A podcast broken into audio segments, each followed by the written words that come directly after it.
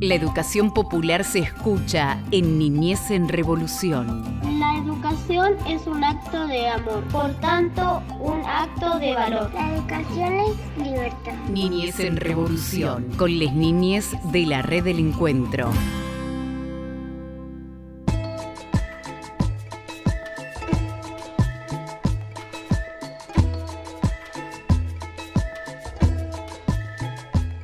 Bueno, seguimos con más niñez en revolución y ahora vamos a tener la entrevista de dos compañeros y compañeras del centro comunitario abriendo la sala. Ellos son Lorena y Juan, que vienen del barrio Primavera y nos van a hacer un pequeño mapita cómo llegar al centro. ¿Qué tal Lore? ¿Qué tal José? ¿Cómo andan? Hola, ¿cómo están? Hola, ¿cómo andan, Cachi? Bien, bien. ¿Todo bien? ¿Ustedes? Bien. Bien, por suerte. Bueno, díganos cómo podemos llegar a abriendo las salas. ¿De qué manera podemos llegar? Les puedo contar más o menos cómo venir de zona oeste, de Moreno. Eh, desde Moreno nosotros tenemos un solo medio de transporte que nos conecta con Barrio Primavera, que es el 23 de Transporte de la Perlita, que sale de la dársena de Moreno, de donde salen todos los colectivos, y nos dejan en la entrada de, de Barrio Primavera. De ahí son seis cuadras sobre Alcina para llegar al, centro comunitario. Y desde José Cepaz, porque estamos ahí como que la mayoría de los centros somos más de José Cepaz, San Miguel, eh, entonces para que nos orientemos más, desde José Cepaz llegamos. Sí, de José Cepaz tenemos el, desde la estación eh, dos líneas de colectivo que se aproximan al centro, abriendo las salas. El colectivo 440, código 25, te deja enfrente sobre Alcina.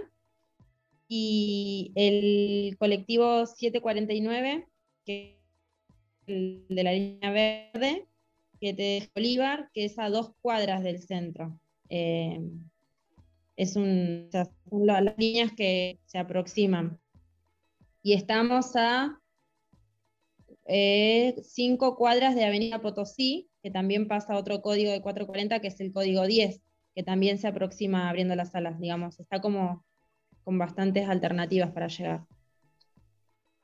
Claro. Buenísimo. nosotros eh, venimos, bueno, venimos haciendo entrevistas, ¿no? En, en, los episodios de Niñez en Revolución para preguntar en cada centro comunitario cuál es la realidad y cómo se modificó desde que empezó la, cuarentena en marzo del año pasado hasta estos tiempos. Eh, ¿qué, modificaciones hubo en el centro que, bueno, cambiaron la vida de todos los educadores por, los roles? Bueno, a nosotros en particular lo que nos pasó fue, bueno, nosotros somos un equipo de 28 personas aproximadamente, entre educadores y talleristas, que componemos todo, todo el espacio. De esos 28, cuatro son compañeras que estaban en el rol de cocina, que se encargaban de, la prestación alimentaria, de poder crear la comida para los pibes que asistían al centro. Lo que nos pasó después, en post o sea, lo que nos pasó después de la pandemia, después de que inicia la pandemia, es que nuestros roles como educadores eh, al frente del grupo de pibes eh, se empezó como a disipar, o sea, ya no estábamos delante de un grupo presencial, pero los pibes seguían estando. Entonces teníamos que dar respuesta a la, a la demanda que, que, se generaba. Empezamos a trabajar de forma virtual. En su, eh, después de un mes de iniciar la pandemia, empezamos a buscar alternativas para mantener lo que era el acompañamiento pedagógico con, con todos los grupos, desde pero nos enfocamos mucho más en eh, los iniciales, en los infantiles, que eran los grupos de 3, 4 y 5 años.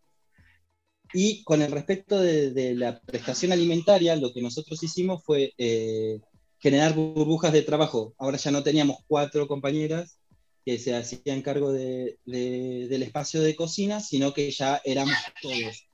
Entonces generamos espacio de, de cuatro compañeros por día para poder organizar la producción de alimentos. Entonces se armaron grupos burbujas de cuatro compañeros que cocinaban en distintos días y que no se cruzaran después, ni en el ámbito del trabajo, ni tampoco en el ámbito de, más privado, familiar, eh, con esos compañeros.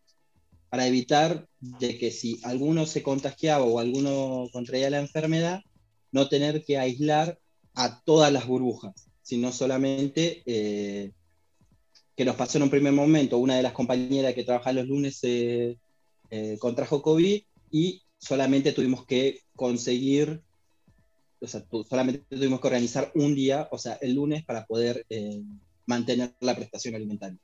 Entonces el, resto de la semana seguía funcionando eh, de la misma forma sin, sin, ningún tipo de complicación.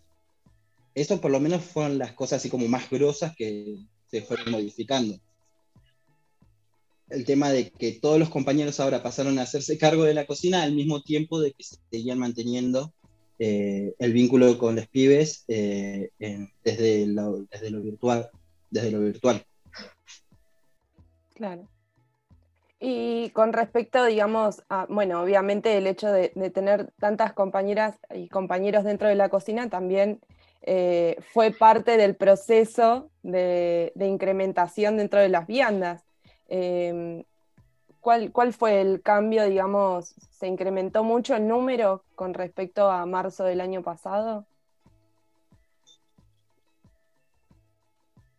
Sí, sí, sí. El, se incrementó bastante y yo creo que a medida que, fue como se fue extendiendo más, hubo muchas familias, o sea, lo, que pasó en el centro fue que muchas familias eh, trabajaban el día a día o salían así a, trabajar en el momento y no, no pudieron salir y esas son las familias que, nos exigieron más, ¿viste?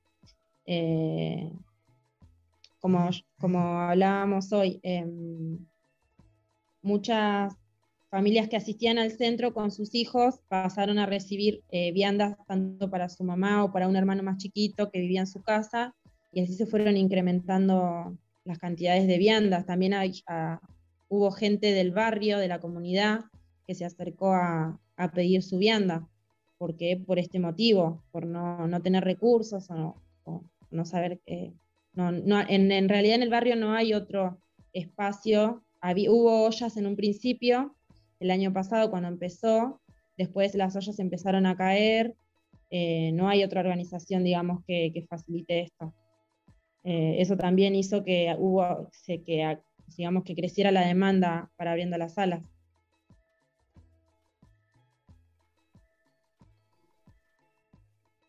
Eh, Lore o José, bueno que bueno, nosotros estamos mucho pendientes de la de lo que es las familias de, los centros, ¿no? ¿Y ustedes cómo, cómo es el cuidado de, ustedes ahí, de, sus familias? ¿Nos pueden contar un poco?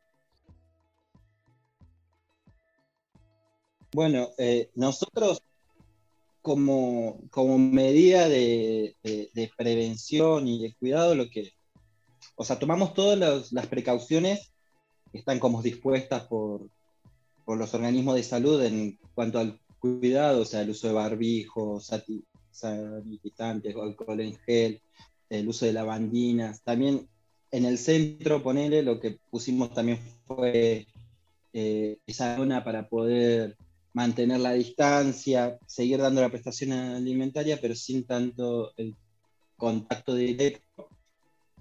Porque también, a pesar de, o sea, nosotros seguimos trabajando porque como la mayoría de las organizaciones, nosotros eh, nunca dejamos de trabajar. O sea, nuestros espacios siempre siguieron activos y siempre estuvieron dentro del territorio. Uno, porque somos parte de, la esencialidad de muchas familias, somos casi la única fuente de alimento para muchos, entonces nuestro, nuestro laburo nunca se cerró, más allá de que eh, desde, desde los comunicados y desde, desde todas las miradas políticas, como para decirlo de alguna forma, nos marcaron como esenciales de forma como más reglamentada, para decirlo eh, nosotros seguimos trabajando. El tema es que eso siempre nos, dejó expuesto a, nosotros y a nuestras familias. muchos de nosotros vivimos con personas que están en situación de riesgo, muchos de nosotros vivimos con, familias eh, con enfermedades de base, entonces, eh, cada uno de compañeros y compañeras que fueron manteniendo el compromiso con el espacio, eh, fueron más ¿cómo decirlo? O sea, tuvieron más conciencia y responsabilidad eh, a la hora de salir del centro también y, ir a, sus casas. O sea, esto claro, sí. de hecho, yo me tenía que cambiar en una habitación que está fuera de la casa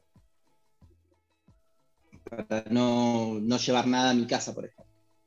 No, de hecho también, eh, más, allá de las familias del barrio, digo, nosotros como equipo también eh, priorizamos a las compañeras de riesgo, que eso también nos parece importante, digo, tenemos varias compañeras que, son de, riesgo que, tampoco eh, expusimos en, en, toda la pandemia, nos parecía re importante, porque digo, cuidarnos entre todos también significaba que el equipo esté bien y que la compañera no sea, no, se arriesga a esto, ¿no? Eh, eso también lo, acordamos. Por supuesto. Y una última pregunta como para, cerrar. Eh, digo, la mirada que tenemos desde los centros siempre es hacia los barrios porque es donde estamos trabajando constantemente. ¿Cómo, cómo se sintió eh, o sea, nuestra mirada ¿no? con el barrio con respecto al, al transitar esta cuarentena con respecto a la cantidad de gente que se quedó sin trabajo hoy en día. Ya estuvimos hablando un poco cómo repercutió en, las viandas que se vienen entregando, pero por supuesto uno tiene, ve esta, esta realidad que viene sucediendo en todos los barrios. Y en particular, en, primavera lo que pasó también desde que empezó la cuarentena, se formó el Consejo eh, social y barrial, em, entre la sede de FINES, que es el Centro de Formación y Promoción de Derecho, y la Mutual Primavera, eh, la escuela, la escuela hay dos escuelas en el barrio cercanas, la 22 y la 23, esta vez es la 22, em, y nosotros, como abriendo las salas, conformamos ese consejo, y desde ahí es como que se armaron más lazos, vínculos, em, reuniones para, acordar eh, cosas, ¿viste? Eh, de mejoras del barrio y también eh, esto de, ver cómo hacemos para determinadas situaciones que, ocurren en el barrio, porque nos parecía importante esto del contexto, de, saber que estamos todos en el mismo barrio y que tiramos para el mismo lado, o las necesidades que, haya de las familias. Totalmente. Bueno, sin, sin, mucho más, si tienen algo para agregar, José o Lorena, eh, en esto, a lo que decía Lorena, capaz eh, sumar también de que algo que, en los barrios me parece que es, importante rescatar es el tema de cómo las familias se fueron organizando igual en torno a todo lo que iba pasando. O sea, esto de que muchas familias se quedaron sin laburo porque la mayoría son personas que no trabajaban en blanco, eh, personas que laburaban en casa de familia, en construcción, que a medida que se iban perdiendo unos trabajos, eso repercutía en, la pérdida de trabajo de los que asistían a, otras personas. Y que eh, frente a cada caso o a cada situación de, contagio, eh, la familia misma se iban organizando para ver quién llevaba la vianda a esa familia que estaba aislada. Y también el de mantener eh, la comunicación constante y no en plan ay, vengo a contar quién tiene COVID ni señalando a ver quién, quién es el infectado del barrio, sino en decir, che, mire, esta familia está aislada y eh, va a necesitar que se le lleve viandas. Entonces, armar los descartables para esa familia, que otra familia se haga cargo de alcanzárselo también, porque vivía en la misma manzana, con todos los cuidados. Entonces, todas esas organizaciones mm, van naciendo más allá de que se dan dentro del contexto de una organización social, también se va, eh, es fruto de, cómo se, ya se viene organizando desde años anteriores. Esto de, mirar al otro como, como par, como parte de, una comunidad, como parte de, un grupo, y abriendo la sala que siempre decimos que eh, es una familia súper grosa en sentido cantidades. Claro, y qué importante que, es. ¿no? Sí, totalmente. Y qué importante que es la organización popular cuando el centro también puede interferir, ¿no? O sea, el, centro comunitario se abre hacia la comunidad y genera más organización popular. Es que, claro, nosotros, bueno, que por ahí Cachi, que, varias veces nos visitó, qué sé yo, te puedo decir la sensación de, ver el cortar la calle del centro, de hacer jornada, de hacer la educación popular, de decirle a las familias salgan a la calle, hacemos una olla, hacemos dos ollas, o sea, esto es parte del proceso, digo, del barrio, de que los pibes vienen desde los tres años, de que hoy tienen 21 y de que muchos, em, hoy tenemos dos chicos, dos jóvenes que son parte del equipo también, que, que, vivieron ese proceso. Digo que hoy vos em, podés hablar de que en su momento era salgan a la calle y de pronto le tenés que decir cuídense, quédense en casa, eh, el centro está en casa, eh, como digo, tiene que ver con esta mirada de, lo colectivo y de, que sí, de como decía José, cada, cada familia eh, con respeto hacia la otra, siempre, sin prejuicios, tratando de, ayudar. Hoy en día la educación, claro, hoy en día la educación popular pasa a, cuidarnos desde generando estos, estos hilos, estos, estos vínculos desde, desde de casa a casa, siempre cuidándose, ¿no? Y por ahí lo, lo, que nos queda es que por ahí hoy en día algunos chicos vienen a retirar su vianda, chicos que venían al centro y, y, de preguntarte cuándo podemos venir o, cuándo, qué pasa o quiero que se vaya el coronavirus, digo como nenes chiquitos o nenas que, se acercan y, te da otra sensación, ¿viste? Eh, por ahí eso. O el que te pregunten a vos cuándo se va a ir, o sea, ¿cuándo se va a ir? o, te dicen, o te dicen, ¿vos dónde estás? ¿Vos vivís acá o estás en tu casa? Porque mi mamá dice que vos estás en tu casa. Como que te dicen esas cosas, te preguntan. Eh, te preguntan si es verdad que yo también estoy en casa, o sea, eh, piensan que sí, todas esas cosas que se crean, pero que, son vivencias de ellos, como también nos pasó a nosotros y que es parte también de, extrañarnos entre todos, educadores, eh, pibes, niñes. Así que, bueno, nosotros le mandamos un abrazo gigante virtual, eh, como venimos diciendo en los últimos episodios de Niñez en Revolución. Esperamos que muy pronto nos podamos desestrañar y volver a juntarnos. Así que José y Lorena de Abriendo las Alas les, les enviamos un cariño y un abrazo gigante. Muchas gracias. Bueno, gracias, gracias y, un abrazo. Y nada, nos, seguiremos encontrando. Encontrando, sí. Obviamente, ya no vamos a ver. bueno, ahí pasaba José y Lorena de Abriendo las Salas del barrio Primavera y nos estaban contando un poco la realidad, cómo está trabajando el centro ahora, cómo se articulan con las familias y un poquito como las necesidades que pasa ahí el barrio Primavera. Seguimos con más niñez en Revolución.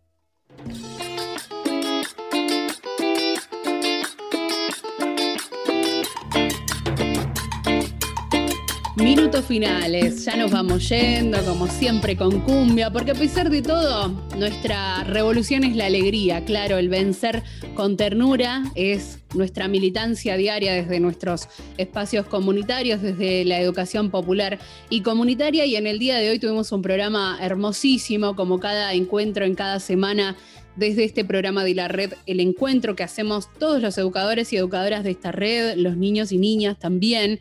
Conocimos a, y cómo, cómo van, por sobre todo, porque venimos conociendo hace bastante, cómo vienen trabajando desde el centro comunitario abriendo las salas, repasamos la situación que está sucediendo con un crimen de lesa humanidad con las infancias en Paraguay, de la mano de la gremial de abogados y abogadas de pelota de trapo y también a las niñas con películas. Así que nada, se viene también eh, esa situación. Estuvimos, pero por todos lados también, nos escucharon por diversas formas, nos pueden seguir escuchando, de hecho.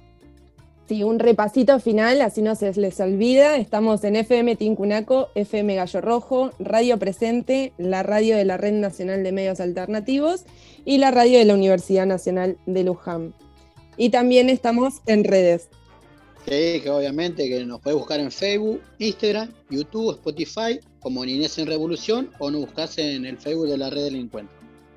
Y hasta acá llegamos, amigue. Te mandamos un fuerte abrazo. Nos encontramos la semana que viene o a través de las diversas plataformas ahí que te podemos ofrecer. Te mandamos un fuerte abrazo. Nos encontramos en la próxima de Niñez en Revolución, el programa de la red El Encuentro.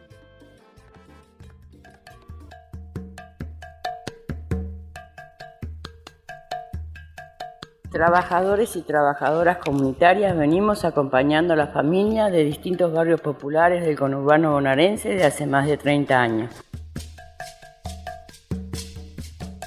Diariamente garantizamos el derecho a la alimentación, educación y acompañamiento en salud y en cuestiones de violencia. Durante esta pandemia fuimos considerados personal esencial. Sin embargo, no contamos con un sueldo acorde a nuestro trabajo, no contamos con obra social y no tenemos jubilación. Por eso necesitamos que el Estado nos reconozca como trabajadores y trabajadoras comunitarias.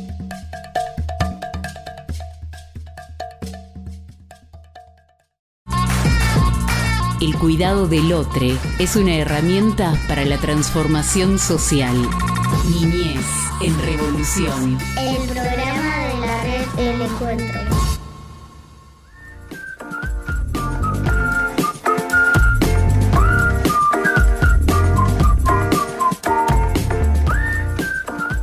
Hoy nos toca transitar una situación muy difícil de la que hemos sabido el año pasado, ¿sí? Eh, hace algunos meses, allá por, por septiembre aproximadamente, y tenemos que hablar de una situación que se denuncia como infanticidio, un infanticidio de Estado que ocurrió en Paraguay con dos niñas argentinas de unos 11 años. ¿sí? En este caso, eh, la autoría de ese asesinato es eh, las fuerzas de tareas conjuntas del Estado paraguayo. A la vez la desaparición de otra niña más, que ahí quizás aparece un nombre que nos resuena a todos, todas, todes, que es Lichita. Eh, conocida por Lichita, Carmen eh, Elizabeth Villalba, se llama ella. en el medio una historia familiar, personas que fueron detenidas ilegalmente, y que son obviamente de nacionalidad argentina y que ahí aparece un crimen de Estado muy, muy grave, ¿no? Un crimen de lesa humanidad efectivamente y una denuncia y un pedido porque eh, hay niñes en Argentina que esperan a, sus familiares, ¿no? Para charlar sobre ello estamos ahora en comunicación con Laura Tafetani, que es parte de Pelota de Trapo, parte de la gremial de abogados y abogadas. Laura, ¿cómo estás? Muy bienvenida a Niñez en Revolución. Hola compañeras, compañeros, este, gracias este, por este espacio y, un gusto estar en IES en Revolución, siempre lo sigo este, porque esta, esta, posibilidad que siempre existe en los medios alternativos de poder tener otras miradas y porque siempre, bueno, nos acompañamos las luchas y los medios, que no siempre pasan.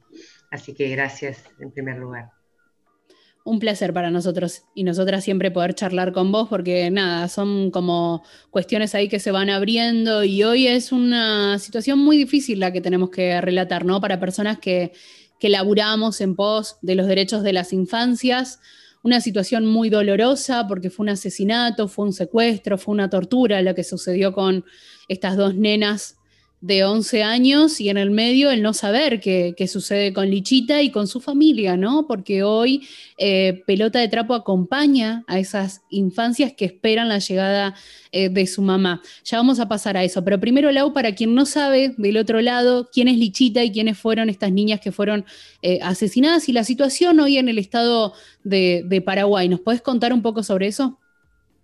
Bien, Ustedes saben bien, y lo sabemos por el país, por la historia, que este, el, Paraguay, el problema central ha sido la tierra, ¿no?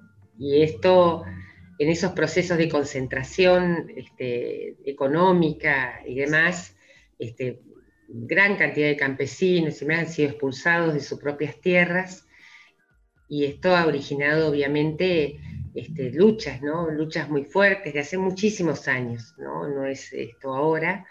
Este, y se ha ido configurando un Estado en el cual este, justamente eh, ha primado la represión, pero mucho más preocupante cuando este, armaron una fuerza especial que se llama Fuerza de Tarea Conjunta, son todos nombres que Argentina siempre nos resuenan, este, para combatir en particular los grupos que han sido insurgentes, o sea, los grupos que han decidido, digamos, este, defender la situación campesina este, por medios violentos.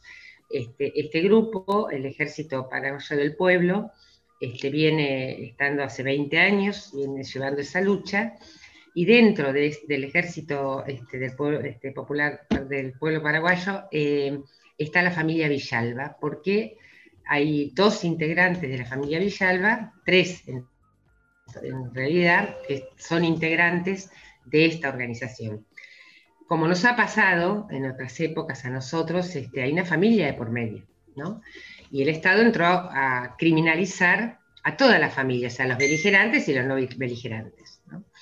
Eh, en el 2008 tuvieron que venir a vivir a Argentina este, gran parte del grupo familiar que debió este, huir de la persecución y han traído casi todos sus niños, niños que tienen también padres en el monte paraguayo que están luchando dentro del EPP, pero este, que vinieron a vivir a Argentina, a hacer su vida para poder salir de, esta situación de persecución permanente y de hecho ya había habido el posible asesinato, y digo posible, no se demostró, pero que muerto por envenenamiento de un niño de 12 años, ya en aquel, en aquel entonces, este, hijo de una de las miembros de, la familia Villalba, Carmen Villalba, que está presa hace 17 años este, relacionado a esta situación. Entonces, ese grupo familiar vino a Argentina, se radicó en Misiones, en, este, en la localidad de Puerto Rico, y así fueron creciendo sus niños y sus niñas, hasta que en diciembre del 2019 deciden, porque eh, dos de las niñas de 11 años, que son justamente las dos niñas que están en este momento, este, que han sido asesinadas, quieren ir a conocer a sus padres. O sea, fue tanta la presión que, bueno, finalmente decide este, viajar, viajan con otra de las niñas porque querían ir a ver a sus familiares. Eh, de hecho, Lichita y su hermana melliza tienen, Carmen Villalba su mamá, así que la querían ir a ver a la cárcel. Entonces viajan para allá.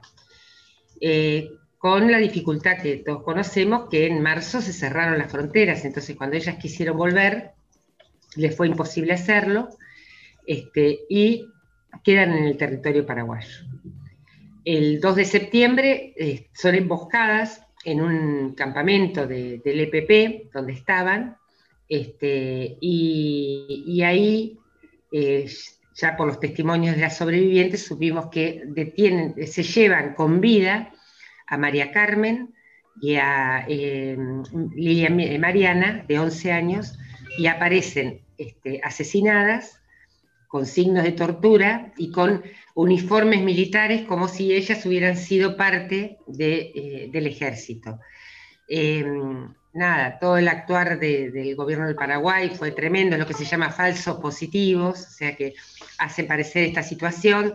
De hecho, quemaron la ropa inmediatamente bajo pretexto de COVID, cosa que en temas judiciales es ridículo, las enterraron enseguida. Primero dijeron que tenían 18 años, después cuando saltó el escándalo eran de 11. Bueno, este, en la autopsia que luego se hace después del escándalo, este, no dejaron ingresar al cónsul argentino porque estas dos niñas, las dos son de nacionalidad argentina.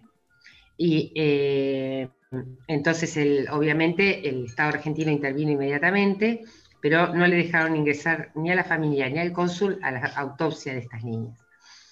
Eh, en mientras tanto, cuando son tomadas este, con vida María Carmen y Lilia Mariana, el grupo familiar este, logra huir, el, resto del grupo, eh, y Lichita, que es una de ellas, este, había, sido herida en una pierna, por lo cual se le dificultaba también eh, esa fuga el grupo familiar este, comienza a ver la posibilidad de salir del país, piensan hacerlo por el norte, por Brasil, para no pasar por la frontera de Argentina, ahí este, en, ese transcurso y con las fuerzas de tarea conjunta todo el tiempo detrás, ellas dicen que escuchaban tiros de noche este, permanente, son asesinados los tres campesinos que las estaban llevando y que eran guías de ellas porque obviamente ellas no tenían experiencia en el monte ni conocían eh, este, el terreno en el que se movían.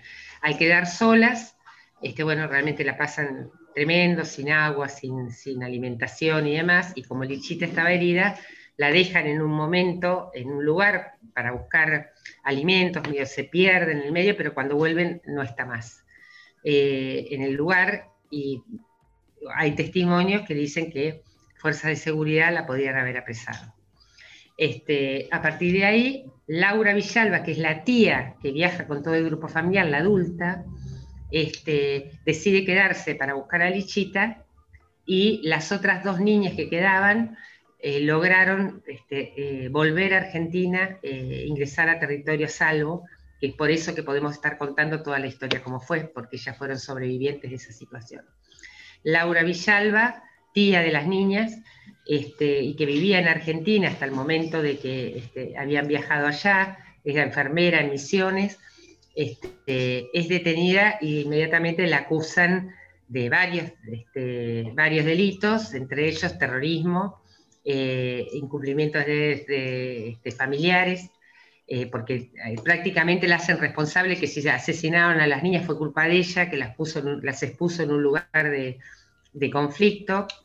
Este, y la encarcelaron este, en un cuartel militar donde ella es la única mujer, con aislamiento casi absoluto, y, este, tiene llamadas con sus niños que viven en Argentina, ella tiene cuatro niños de 5 a 9 años, que se comunican este, 15 minutos, tres veces por semana, rodeada ella de militares, al momento de la llamada estos cuatro niños, este, hay que sumarle que además Laura perdió a su hija porque este, María Carmen era su hija, así que este, a este drama y en esta situación de aislamiento casi absoluta, este, se encuentra en este momento Laura Villalba, que es de nacionalidad paraguaya, pero con residencia este, argentina este, permanente, que era lo que tenía. Entonces acá estamos viviendo una situación de un Estado este, casi con, este, podemos hablar de un Estado terrorista, en la forma que se ha manejado, en la forma que, ha trabajado todo esto. Hemos hecho denuncias internacionales. Esto ha merecido este, el pronunciamiento de la alta comisionada de Naciones Unidas, Michelle Bachelet, diciendo de las irregularidades que había habido en todo este procedimiento y, en lo que sería una investigación. Pero bueno, lo cierto es que es un Estado que ha decidido en esto y con, en esta situación en particular, que, es la crueldad de dos niñas que están muertas, una desaparecida de 15, eh, hoy tiene 15 años, tenía 14 al momento de desaparecer, este, nada, obviamente que nos conmueve, este, más allá que acá está la familia, están los niños y niñas argentinas que crecieron en nuestro suelo, pero obviamente que para nosotros no es solo una causa de derechos humanos o de solidaridad en otros países, sino que es una causa que nos atraviesa como argentinos y argentinas directamente, ¿no? Porque es una familia que, este, como muchas de ellas migrantes o como este, muchas de las situaciones, en este caso de persecución política, este, por lo cual se encuentran con refugio en Argentina, este, nada, es parte de nuestra, de nuestra vida, ¿no? Sí, totalmente, ¿no? El, el, también haber atravesado históricamente por procesos tan dolorosos en nuestro país me parece que, también pone, eh, lo encarna, ¿no? De otra manera. Nosotras, desde nuestro lugar en, las organizaciones, pensar en que, en que aún una niña de 11 años puede estar atravesando todo eso, la propia Lichita de 15 años, hoy, nada, es, es algo absolutamente doloroso. Laura, mm, ¿qué, hoy hay algunas luchas y exigencias que se están llevando adelante. Primero, ¿cuál es, eh, ¿qué es lo que puede hacer el Estado argentino, ¿no? O qué es lo que debería estar haciendo? Y después, como organización, también desde Pelota de Trapo, con acompañamiento de la gremial, están haciendo una campaña, ¿no? Para, para que vuelva Laura, Laura Villalba, a reencontrarse con sus cuatro hijas, como repasabas ahí, de cinco años a nueve años que, bueno, que tienen una comunicación además mínima, ella detenida. Contanos. Bien, nosotros en este momento estamos focalizando en lo que hace al Paraguay, obviamente, la investigación de lo sucedido con las niñas y el esclarecimiento, que eso está corriendo su curso en el, orden internacional, porque este, en el tema nacional obviamente no esperamos sin presiones que esto suceda. De hecho, la fiscal general antes de ayer en una audiencia pública en el Senado, este, que era una audiencia que se convocó por estos hechos, este, dijo mis compañeros, y cuando hablo de mis compañeros hablo de las Fuerzas Armadas, la policía y, los fiscales. O sea que si quien tiene la máxima responsabilidad en investigar es la que habla de compañeros, se pueden imaginar en qué, en qué situación estaría la investigación. La otra cuestión es la aparición ya de Lichita, y, este, y que se haga todo lo posible por, en su búsqueda y este, sabemos que ella es un caso muy parecido en relación a lo que sucedió con Maldonado, sabemos que desapareció en contexto de persecución, entonces bueno, eso da una responsabilidad del Estado frente a esa situación. Y, este, y la tercera cuestión es la libertad de Laura Villalba y en principio, además de la libertad, que al menos ahora se la traslade a un lugar penitenciario normal y corriente como tienen todas las presas y presos en, el Paraguay, ¿no? porque es una situación que no hay nadie en el Paraguay que tenga la situación de Laura como esté planteada. Desde Pelota de Trapo venimos acompañando porque los niños y niñas tuvieron que dejar su lugar en misiones, que eso fue tremendo, por lo que significa, ya estaban ahí nada, en una chacra, 10 hectáreas, viviendo otra vida, y la trajimos acá al conurbano, bonaerense, este, en ese shock, porque allá estaban permanentemente los drones y había gente este, que no, este, realmente que no se podía identificar, que estaba circulando cerca de la, de la casa, estaban a pocos kilómetros del río, del río de Paraguay, para que este, pudiera colocarse en peligro, así que los tuvimos que traer a Buenos Aires, y bueno, y, empezaron a formar parte de pelota y trajeron, nada, una cosa, este, a nosotros parece increíble, ¿no? Porque son 11 niños y niñas que, tienen una frescura, una vida, una, este, una alegría, aún en todo lo que vivieron, ¿no? que contrasta a veces con las propias realidades nuestras, ¿no? de nuestros niños y niñas, ¿no? lo que significa, lo que muestra cómo estaba haciendo su crianza, lo que muestra, ¿no? Como dice el gobierno del Paraguay, que era una guardería de guerrilleros, no sé, todo lo que dice, este, lo real es que nada, están acá y estamos tratando de, que la familia Villalba se pueda sentar, que se pueda sentar en un lugar este, tranquila, este, porque ha estado hasta ahora en lugares provisorios, así que bueno, en eso estamos, en eso estamos. Bien, desde nuestro lugar y obviamente desde la red, acompañando desde, desde acá también esta situación que es absolutamente dolorosa y que, y que efectivamente hay que resarcir ¿no? todo esto y, desde nuestro lugar estamos acompañando eh, así como podemos, seguramente también eh, sumándonos a, a esa campaña próximamente. Laura, te agradezco muchísimo los minutos y te mando un fuerte abrazo y te agradezco muchísimo en términos personales, en, el nombre de la red, en el nombre de Niñez, todo el laburo enorme que estás eh, haciendo en esta situación. Bueno, gracias a ustedes, compañeros y compañeras de camino, ¿no? Así que nos seguimos viendo, como siempre. Muchas gracias. A vos, Lau. Laura Tafetani, con quien estábamos charlando, parte de Pelota de Trapo de la Gremial de Abogados y Abogadas. La acción colectiva y popular del cuidado se dispone a discutir las desigualdades sociales. Niñez en Revolución, el programa de la red El Encuentro. Si mal de amores te aqueja, algo puedo recomendar. Busca la playa, mira el agua, pisa la arena y a relajar. Pero también otra cosa que he de recomendar, protector, que si no hay más de desamorado, vas a llorar de quemado, vas a quedar camarón, dale paz al corazón, las penas ya se alejarán, solo espera un poco más,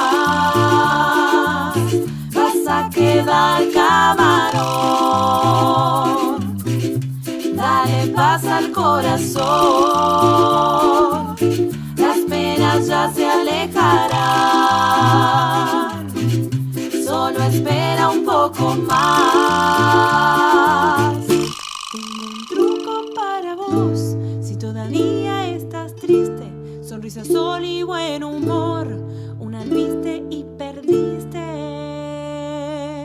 El sol y el mar ayudarán, refrescate y olvidar. Todos lloramos por amor, seguro viene alguien mejor. Vas a quedar cabrón, dale paz al corazón, las penas ya se alejarán.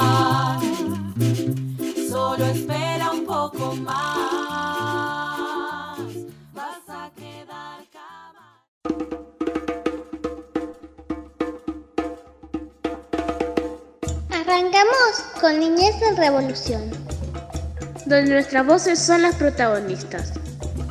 con lo que queremos decir, contar y construir.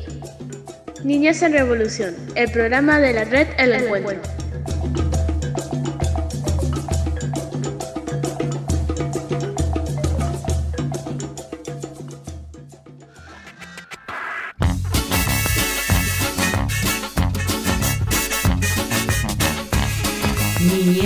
Revolución. Un espacio donde las organizaciones sociales transitan la infancia con los niños y las niñas de la región.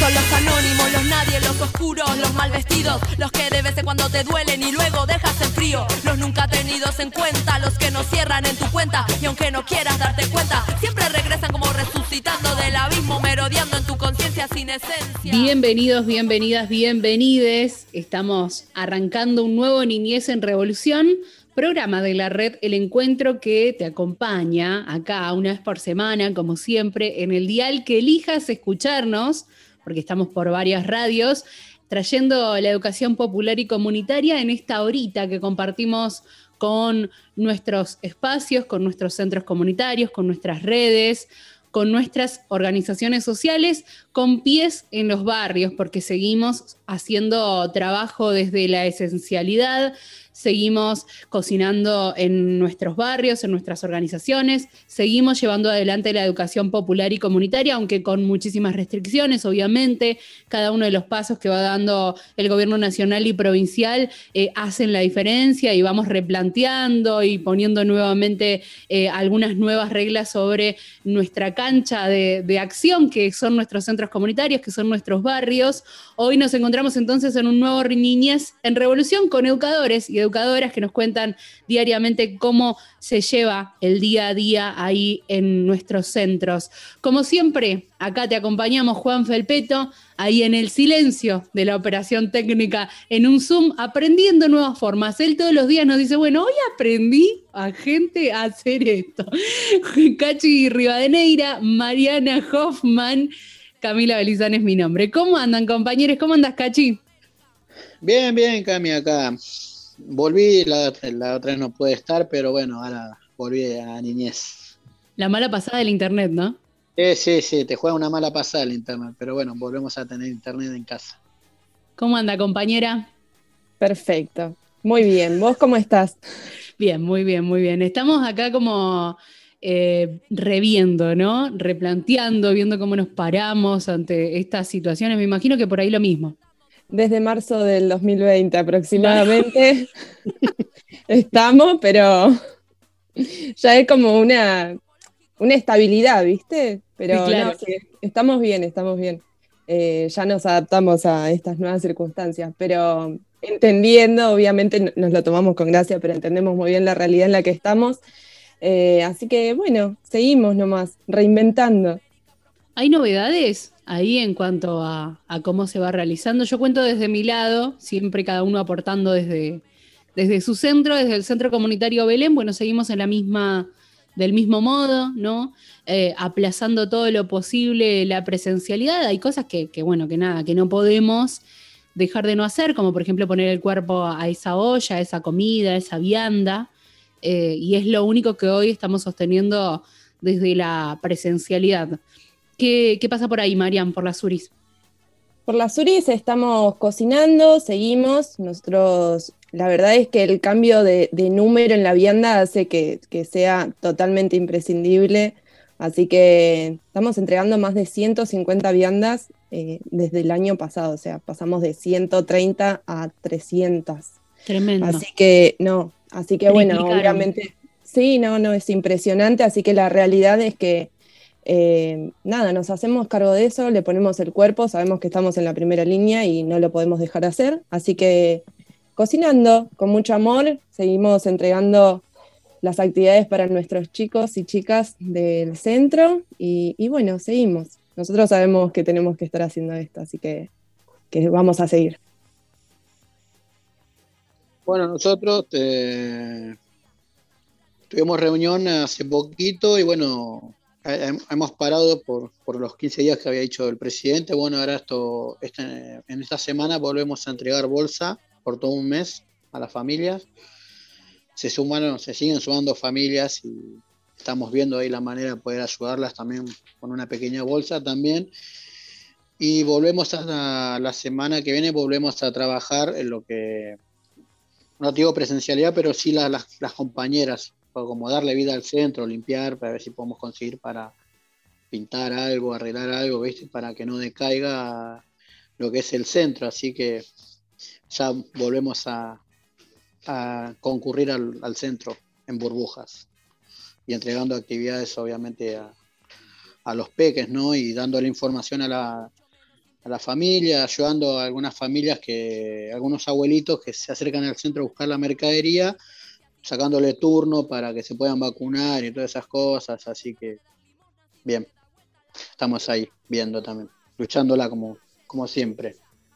Se da eh, en este contexto que eh, hemos contado las novedades en los últimos programas que eh, se dio una disposición por parte del Ministerio de Desarrollo Social que contiene a nuestros centros comunitarios que de algún modo marca como esencial eh, a los espacios que estamos ofreciendo servicio de alimento. Bueno, ahí aparecen los centros comunitarios. De algún modo es una buena noticia. Es algo que nos tiene alarmados, alarmadas el número de vacunas que se destina a esos eh, a esas personas ¿no? que llevan adelante esta tarea, porque sabemos que eh, nada, esas 70.000, si mal no recuerdo, 70.000 vacunas que está destinando el, organismo a nivel nacional, eh, nada, son muy pocas. Así que seguimos en, esa pelea, ¿no? Compañeros, compañeras, Marian, en la pelea de efectivamente entrar y ser un número real de, de personas que accedan a la vacunación como primera línea. Exacto, y aparte es muy importante eh, que sea de forma urgente, ¿no? Porque la verdad es que está a la disposición nosotras, no, nosotros, nosotros, los educadores y educadoras que estamos en la primera línea cocinando diariamente, eh, necesitamos estar vacunados. Nosotros nos exponemos día a día a esta realidad y, la verdad es que está a la disposición, pero todavía no, no están las vacunas. Nosotros sabemos del proceso que esto lleva, pero es un reclamo urgente esto, el tema de las vacunas. Eh, las necesitamos para seguir garantizando todos los derechos que nosotros venimos garantizando. Así como reclamamos por nuestros derechos, nuestro trabajo también conforma los derechos de, toda la comunidad que asiste al centro comunitario. Que nosotros y nosotras estemos vacunados, vacunadas, implica el cuidado para nuestras familias también, ¿no? Porque efectivamente que nosotros y nosotras no nos enfermemos implica que no salgamos de esa primera línea que siempre te describimos, de la cocina, de nuestras ollas, del ejercicio de la educación popular y comunitaria diaria. Entonces tiene que ver con eso, que nosotros no nos enfermemos, que nosotras no nos enfermemos, implica que no podamos eh, trasladar ese virus, por ejemplo, a 300 viandas, como decía Marian recién, ¿no? Digo, esa es la importancia de por qué considerarnos personas esenciales a la hora de la vacunación, así que seguimos en ese, en ese reclamo que, como decía Marian, bueno, están las están las, eh, las voluntades políticas por ahora. Con eso contamos, con voluntades políticas, esperamos que eso se traduzca en una medida real, como por ejemplo un link para poder inscribirte, básicamente, ¿no? Y que aparezca esa categoría ahí. Por favor, sí, exactamente. Vos entras al link porque yo vi la disposición y dije, entro en este momento. Claro, se está ya me inscribo. Y no. y no, no, no, no aparece, no aparece. Así que ni siquiera tenemos nuestra posibilidad de turno todavía. Entonces me parece que, es importante. No, digo eh, ya la primera vacuna que llegue la, la, queremos, pero por lo menos que esa disposición eh, nos, nos, permita inscribirnos en la posibilidad de vacunarnos, eh, que ya nos, nos acerca un poco más a la esperanza. Sí, es que deberían contar con nosotros para vacunarnos, porque tenemos muchas compañeras y compañeros de riesgo, muchas compañeras y compañeros que se han contagiado y, no está bueno como, como contaban recién, pues nosotros tenemos contacto con las familias y la verdad que es una lástima que pase todo esto, que no, no nos tengan en cuenta para, para la vacuna y que sean tan pocas dosis. Así que, bueno, ojalá que el día de mañana no sean más vacunas para todas nosotros, ¿no? Y así que podamos tener esa anunciada vacuna y, y bueno, así que bueno, ojalá. Y también obviamente el reconocimiento como, como educadores y educadoras también, de lo que estamos luchando día a día. Exacto, y a mí me parece re importante, ¿no? Pensar en el número de, gente que asista a nuestros centros, porque la verdad es que no somos uno o dos centros, somos muchísimos centros comunitarios, también comedores y espacios que asisten a muchísimas personas. La verdad es que yo hablaba desde Las Uricatas, que es el centro al cual yo asisto, que, que asisten 300 personas en busca de su vianda diaria. Esto se traduce en un número enorme eh, y la verdad es que no somos unos pocos nada más. Eh, es muy importante que estemos vacunados para poder seguir, eh, bueno, haciendo lo que hace falta hacer en todos los barrios. La verdad es que es muy necesario el trabajo que hacemos. Sí, Totalmente. Totalmente. Y nos pueden escuchar, tenemos un programa cargadito en el día de hoy, charla con los centros comunitarios, charla con pelota de trapo, con la gremial de abogados, también tenemos a las niñas que ya nos va a estar contando Marian, pero antes nos podés escuchar por diversas formas, radios, ya te van a contar mis compañeros. A ver, Marian. Estamos en FM Tincunaco, FM Gallo Rojo, Radio Presente, la radio de la Red Nacional de Medios Alternativos y la radio de la Universidad Nacional de Luján. Nos podés encontrar por todos esos medios y también por redes sociales que Cachi las tiene más que claras. Obviamente, no puedes buscar por Facebook, Instagram, YouTube, Spotify, como Ninés en Revolución, o no buscas en el Facebook de la red del encuentro, ahí nos puedes escuchar obviamente este bellísimo programa de Niñez. Y ahora nos vamos directo a escuchar a les niñas que son de toda la red del encuentro, de distintos centros comunitarios, que nos van a contar eh, cosas de las películas que más les gustaron ver. Así que es un momento para disfrutar de cosas que le han gustado. Así que vamos derechito nomás a escucharlos.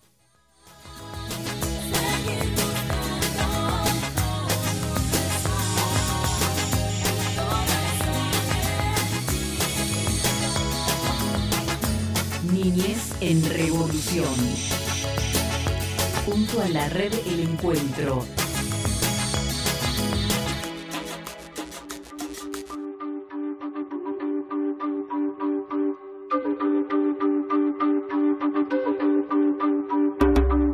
Hola, soy Antonella de las Uricatas y, y, quería contar que yo vi la, a mí me gustó la película de Un jefe en pañales porque hay una parte que, que, me gustó porque siempre hay un nene, viste, que el, que el bebé le dice, toma, toma el chupete y entramos a otro mundo.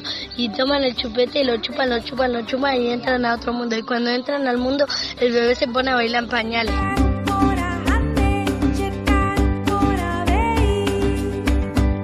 Me llamo Marco, soy de la Suricata, el domingo fui, vi Rápido Furioso la 8.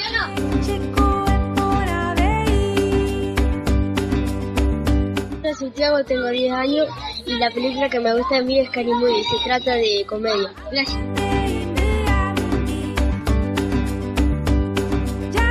Hola, soy Kevin de las Suricatas, les quiero contar que a mí me gusta la película de la Besa a la Bestia.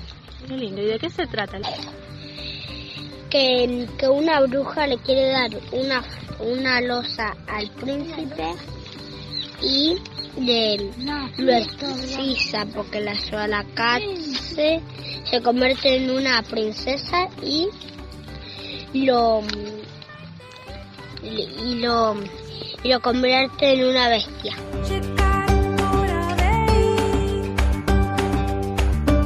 Hola, yo soy Luciana Martínez de la Biblioteca Paulo Freire y la película que me gusta es Termómetro sobre el cielo y porque es muy interesante y.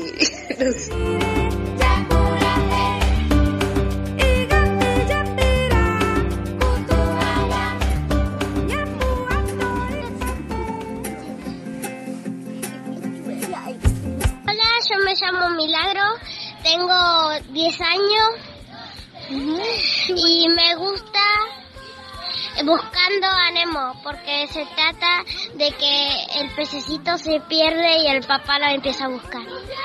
Qué lindo. ¿Lo encuentra al final? ¿Lo encuentra?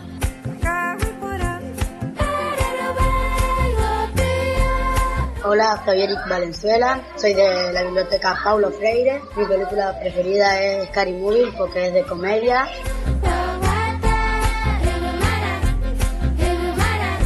Hola, yo soy Ramiro de la Suricata y a mí me gusta la, la película de Dragon Ball. Primero, ah, porque tiene tres cosas que me gustan. Primero la música, después los personajes y las fotos los y todos los personajes que muestra cuando comienza, como Piccolo, Goku, Vegeta, em, Majin Buu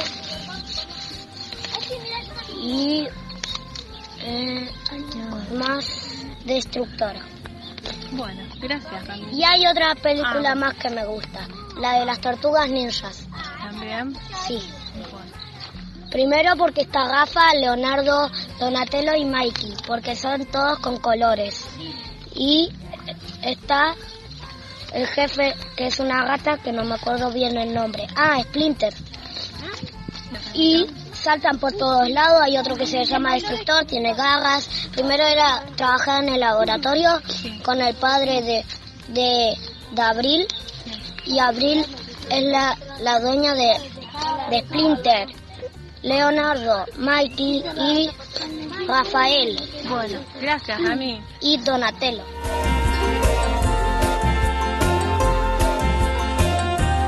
Hola, soy Micaela Moreno de la biblioteca Pablo Freire y las películas que más me gustan son las de terror.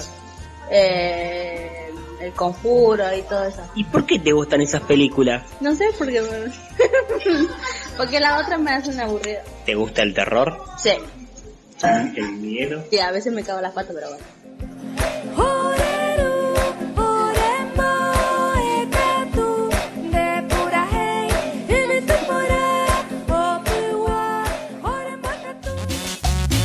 Tenemos derecho que no nos callen. Los niños tienen derecho a expresarse. Niñez en Revolución. El programa de la red El Encuentro.